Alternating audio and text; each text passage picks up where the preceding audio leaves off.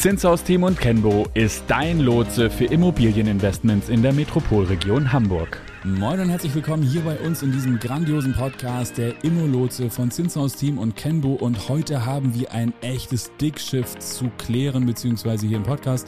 Dem wollen wir uns so ein bisschen nähern, weil er immer wichtiger wird und dafür haben wir natürlich einen der Klimaexperten bei Zinshaus Team und Kenbo hier im Podcast, nämlich Matthias Baron. Herzlich willkommen hier bei dir, bei mir, bei uns im Podcast. Moin Matthias. Hallo Hauke, vielen Dank, dass du uns mal wieder besucht hast. genau, wir sitzen hier nämlich ganz live an der Hafenkante und nähern uns dem Thema energetische Sanierung. Das ist so ein bisschen schwer zu greifen und inzwischen auch so fast unübersichtlich, will ich sagen. Äh, deswegen allerhöchste Zeit, dass wir da mal ein bisschen Licht ins Dunkel bringen. Es geht um GEG, ISFP, äh, Förderprogramme. Die KfW hat irgendwie auch noch was aufgelegt und Energieausweise spielen eine Rolle. All diese Themen wollen mal aufgedröselt werden. Deswegen würde ich sagen, wir starten mal mit der Relevanz für diese Themen. Also wo kommt es eigentlich her? Welche welche Einheit von EU, Deutschland, Hamburg, das sind ja alles sozusagen eigenständige Rechtskreise, auch wenn sie aufeinander aufbauen, die haben eigene Zielvorgaben gemacht, wer will eigentlich was erreichen. Vielleicht gibst du einfach mal einen Stand, warum müssen wir hier eigentlich so viel tun? Genau, also gut, das Thema selber ist ja schon relativ alt. Es ist natürlich jetzt wieder in den Fokus geraten, wie wir alle wissen, durch ja, den Ukraine-Krieg, durch die Energiekrise, die wir haben, ist das Thema neben vielen anderen ja wieder in den Fokus gerückt worden. Aber es war natürlich schon die letzten Jahre äh, auch präsent, aber speziell jetzt im Anlagemobilienbereich, im Zinshausbereich äh, wurde das immer eher als, ja, ich will nicht sagen stiefmütterlich behandelt, aber man kannte den Energieausweis, äh, man wusste, dass es sowas gibt, man wusste auch, dass man den vorlegen muss im Verkaufsfalle oder auch bei der Vermietung, aber viel mehr Beachtung hat man dem häufig nicht geschenkt. Und das hat sich doch jetzt schon sehr stark gewandelt, äh, dass auf einmal, keiner weiß genau warum, äh, dem doch sehr große Bedeutung zugemessen wird. Und das hängt sicherlich natürlich mit unserer ganzen ja, weltpolitischen Situation zusammen. Also die Klimaziele, die wir haben, das EU-Ziel, aber natürlich auch Deutschland mit seinen Zielen. Jedes Land backt ja so ein bisschen seinen eigenen Kuchen, was äh, die Weltrettung oder die Energierettung oder das Klima anbetrifft.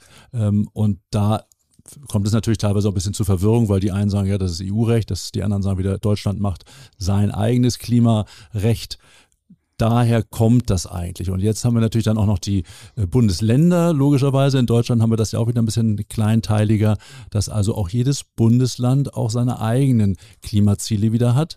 Und so kam und kommt dieses Thema für uns jetzt speziell im Anlageimmobilienbereich jetzt auch wieder auf die Agenda oder mehr in den Fokus, weil hier etwas getan werden muss.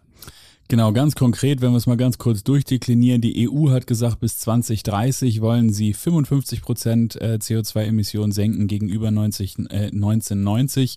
Äh, Deutschland verschärft das nochmal um 10 Prozent und sagt, wir schaffen 65 Prozent und Hamburg liegt nochmal einen drauf und sagt im Übrigen 65, wir machen 70. Liegt damit sozusagen nochmal ein bisschen steiler da vorne, äh, vorne. Und natürlich ist das Thema Baugenehmigung eins, das jeweils in der kleinsten Entity stattfindet, bei uns in den Bezirken, äh, in den Bezirken, in den Bezirksämtern und da spielt Hamburg eine Rolle und dann sitzen wir offenbar davor und denken, hm, mal abgesehen davon, wie du schon gesagt hast, das Thema Kosten ist wahrscheinlich der, der im Moment Betrachtungswert für diesen, diesen Markt. Fangen wir mal an mit dem Gebäudeenergiegesetz, das GEG, das überall rumschwadroniert. Ist das ein Hamburg-Gesetz oder ist es EU oder Deutschland und ähm, was steht eigentlich drin und warum ist es relevant?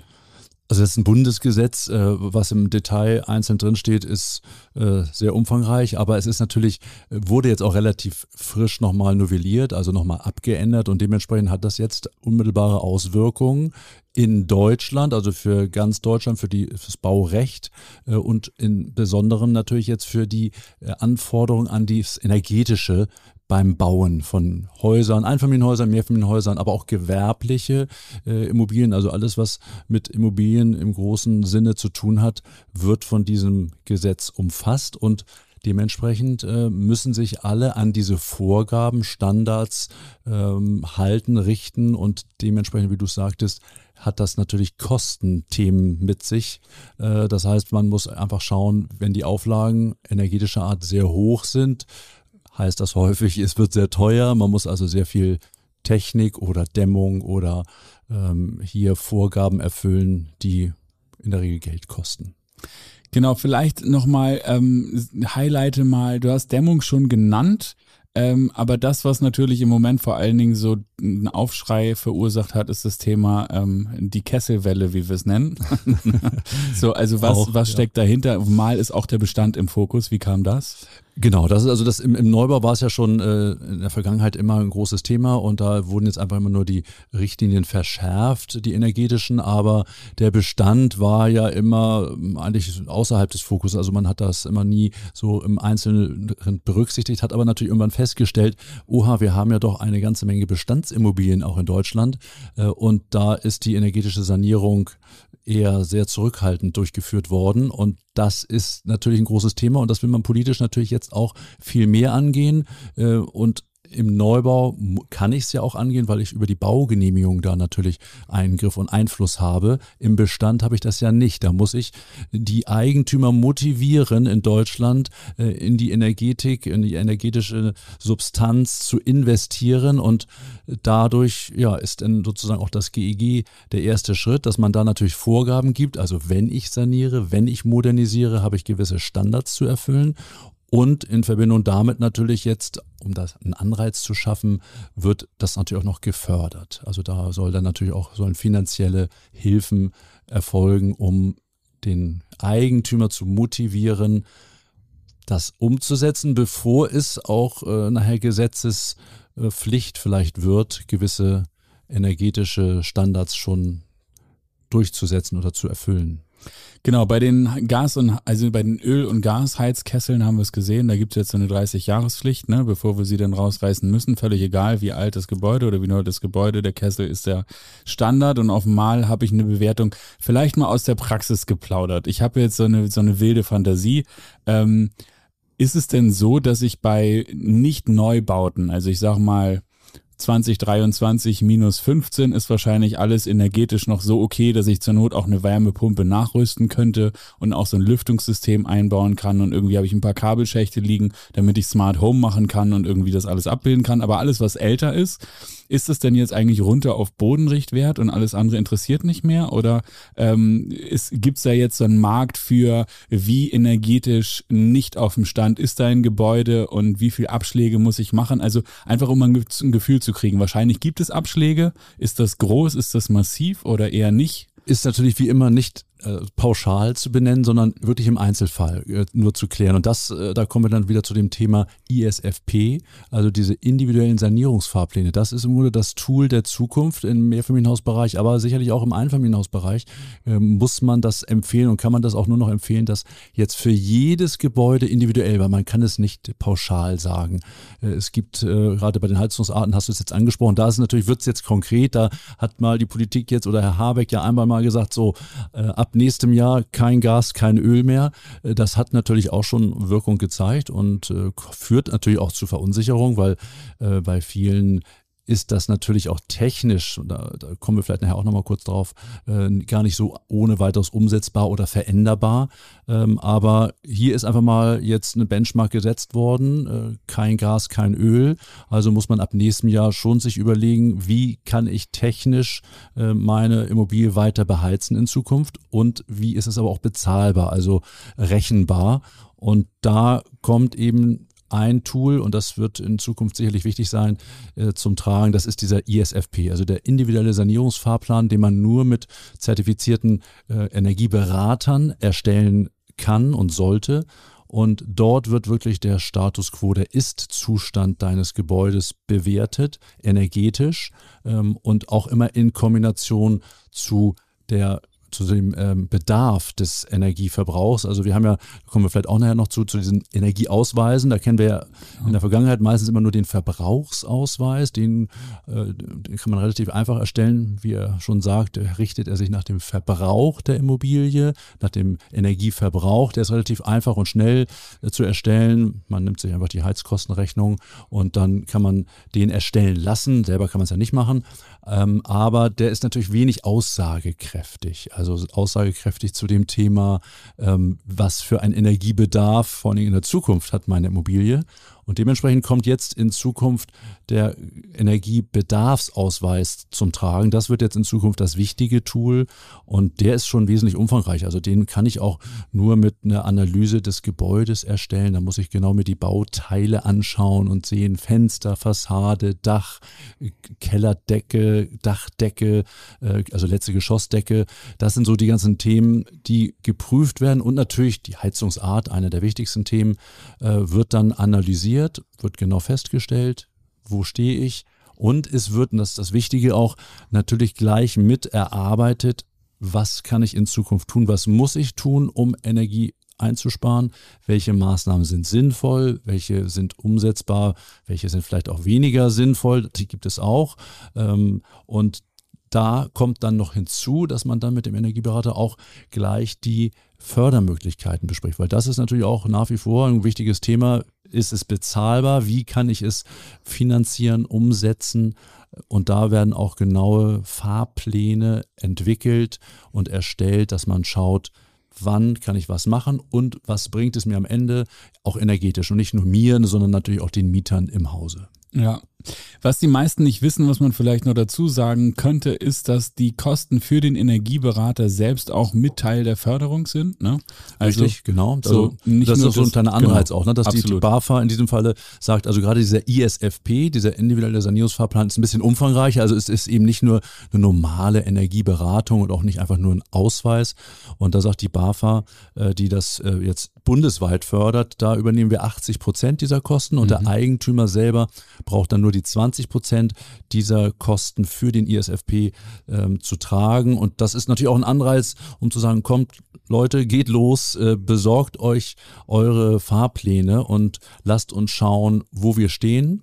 Und für uns ist das natürlich auch wir, also als Makler, als diejenigen, die dann auch später dann versuchen, äh, diese Häuser zu verkaufen, ein wichtiges Tool, weil da hat man in der Vergangenheit ja immer so ein bisschen, also in der Vergangenheit hat man ja wenig drauf geschaut. Äh, dann hat man eine Zeit lang im Nebel gesucht, ja, welche Kosten soll ich denn überhaupt ansetzen? Für uns mhm auch im Bewertungsansatz natürlich wichtig. Bevor wir die Immobilien ja verkaufen, äh, machen wir in der Regel immer eine Marktwertermittlung. Und da bräuchten wir natürlich oder müssen wir auch diese Zahlen schon im Vorwege haben, um auch den richtigen Marktwert einschätzen zu können. Deswegen zu deiner Frage ursprünglich, also nur Bodenrichtwerte, das war's, es ist alles nichts mehr wert, was da steht, ist natürlich nicht so, aber äh, es gibt da ganz, ganz viele individuelle Ansätze, um zu schauen, auch baujahrbedingt logischerweise, wo ist die Immobilie in 10, 20 Jahren energetisch.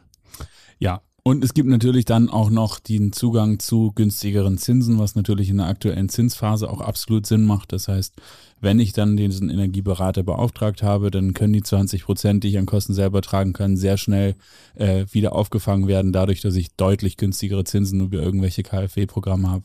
Genau, das ist im Moment ein wichtiges Tool. Auch das war natürlich in dieser Niedrigzinsphase ähm, nicht so sexy. Äh, da hat man weniger KfW-Mittel äh, in Anspruch genommen. Es gibt ja immer diese, also KfW ist ja letztendlich das äh, deutschlandweite Programm, was natürlich auch in den einzelnen Bundesländern funktioniert. Und dann gibt es immer in den einzelnen Bundesländern auch wieder oder einzelnen Stadtstaaten, wie bei uns jetzt in Hamburg, äh, die IFB, die IFB, die Investitions- und Förderbank, die auch wieder eigene Programme auflegt. Das kann man alles gut miteinander kombinieren. Äh, das ist immer, das eine ist das Lokale, das andere ist das äh, deutschlandweite. Aber da gibt es jetzt relativ frisch und relativ neu Sanierungsförderprogramme für Gewerbe, für Wohnen, ähm, für den Bestand, für Neubau sowieso ja schon äh, und auch für Sozialwohnungen, aber das waren alles schon bekannte Modelle. Aber die sind jetzt neu aufgelegt, neue äh, Budgets dafür bereitgestellt und das ist natürlich auch wiederum ein großer Anreiz, um hier jetzt Sanierung, Modernisierung energetischer Art durchzuführen. Und auch wichtig, weil die zinsgünstigen Darlehen, das sind also speziell bei der KfW sind das dann auch wirklich zinsgünstige Darlehen und teilweise noch Zuschüsse, aber die sind wirklich zinsgünstig in der heutigen Zeit. Ähm, also heute alles, was äh, über ein Prozent, um ein Prozent herum ist, da bewegen sich diese KfW-Mittel derzeit, ist wirklich attraktiv im Vergleich zu den marktüblichen Zinsen, die man ja für solche Kredite dann bezahlen muss. Genau was ja wieder einen Einfluss hat auf die äh, Faktorisierung beziehungsweise die Preisbildung der einzelnen Gebäude. Nun, ähm, du hast es schon angesprochen, dieser ähm, ISFP ist das eine, das andere sind aber natürlich nach wie vor die Gebäude, äh, die Energieausweise für die Gebäude. Ähm, diese Energieausweise werden natürlich durch diese individuellen Sanierungsförderprogramme wahrscheinlich mittelfristig verbessert. Und trotzdem scheinen sie aber für den Verkauf und für die Wertermittlung nicht völlig egal zu sein. Vielleicht sagst du uns zwei, drei Sätze zum Thema Energieausweis. Gibt es noch eine Menge Immobilienbesitzer da draußen, die für ihre Immobilie eigentlich gar keine haben? Ähm, das ist das eine. Und das andere ist, inwieweit spielt das eine Rolle? Also lassen sich das die Leute jetzt wirklich zeigen oder ist, ist eigentlich das Förderprogramm der einzig wirklich scharfe Hebel, äh, der einen Einfluss hat? Nein, also es war natürlich immer schon, es war in der Vergangenheit schon Pflicht, äh, auch diesen äh, Energieausweis vorzulegen im Verkaufsfalle oder bei den Mehrfamilienhäusern natürlich auch in der Vermietung äh, war es auch Pflicht bei der beim Abschluss von Mietverträgen äh, dem Mieter den Energieausweis vorzulegen. Also äh, ein Großteil wird den haben, hat den im Zweifel in der Schublade, wobei wir sehen natürlich häufig, die sind veraltet, die halten nur zehn Jahre, sind also nur mhm. zehn Jahre gültig und äh, ganz, ganz viele Eigentümer äh, achten da natürlich nicht drauf und haben eigentlich schon veraltete Energieausweise, äh, auch vielleicht, weil sie schon schon, also teilweise sind ja auch schon Modernisierungen energetischer Art, Heizungsumstellung oder vielleicht auch Fensteraustauschprogramme gelaufen.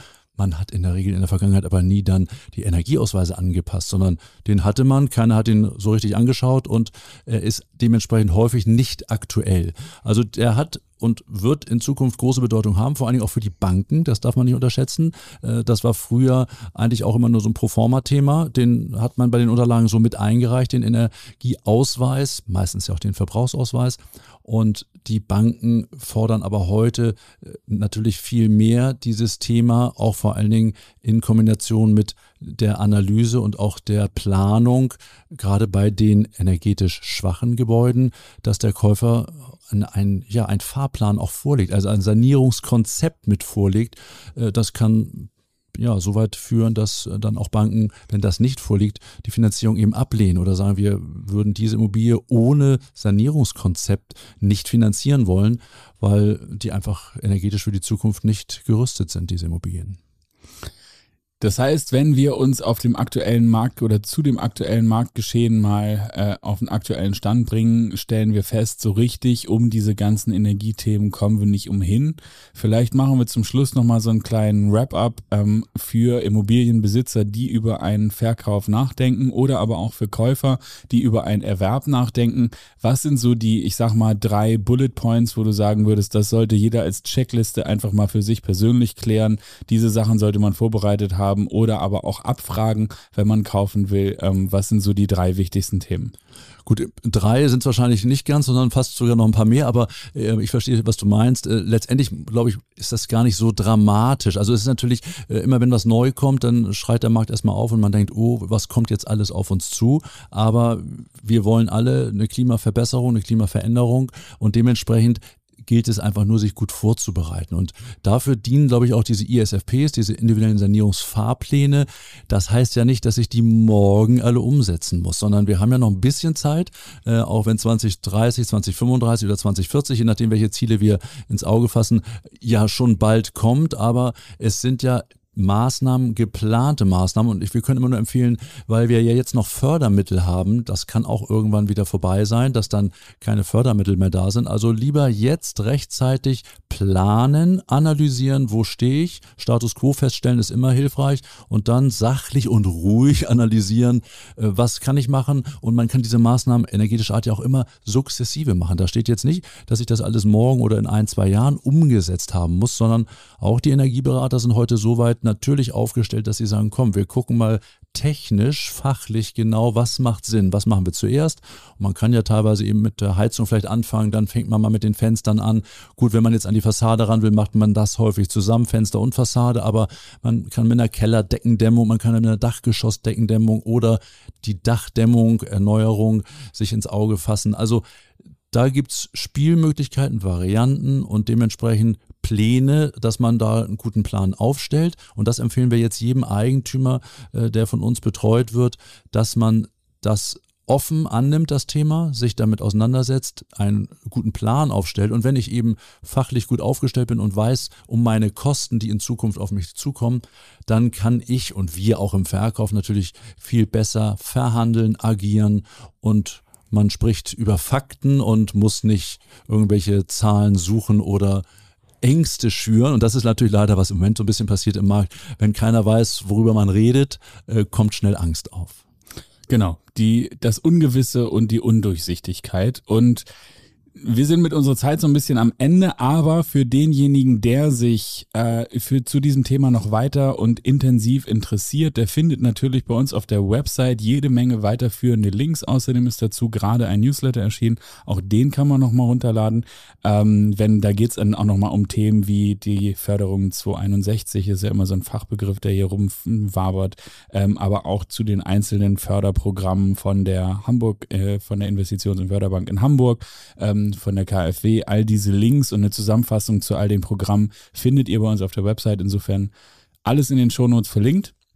Ich danke dir, Matthias, für deine Expertise und mal einen kleinen Ausblick und den Mut auch zuzugreifen und das Ganze nicht als, äh, oh Gott, alles ist schlimm und nichts mehr wert, weil das ist ja das, was im Moment so Bildzeitung-Style äh, überall passiert. Insofern danke für deine Expertise, danke dir da draußen für dein Interesse und für den Fall, dass du noch eine Frage hast, auf die wir jetzt keine Antwort gegeben haben, dann schreib uns bitte gerne eine E-Mail. Die E-Mail-Adresse findest du auch unten in den Shownotes, genau wie eine Telefonnummer. Da sind wir dann auch gerne persönlich für dich da. Insofern, in Sehr diesem gerne. Sinne, bis zum nächsten Mal. Wunderbar, Hauke, vielen Dank.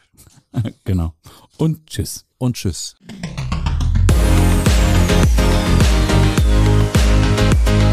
Zinshaus Team und Kenbo ist dein Lotse für Immobilieninvestments in der Metropolregion Hamburg.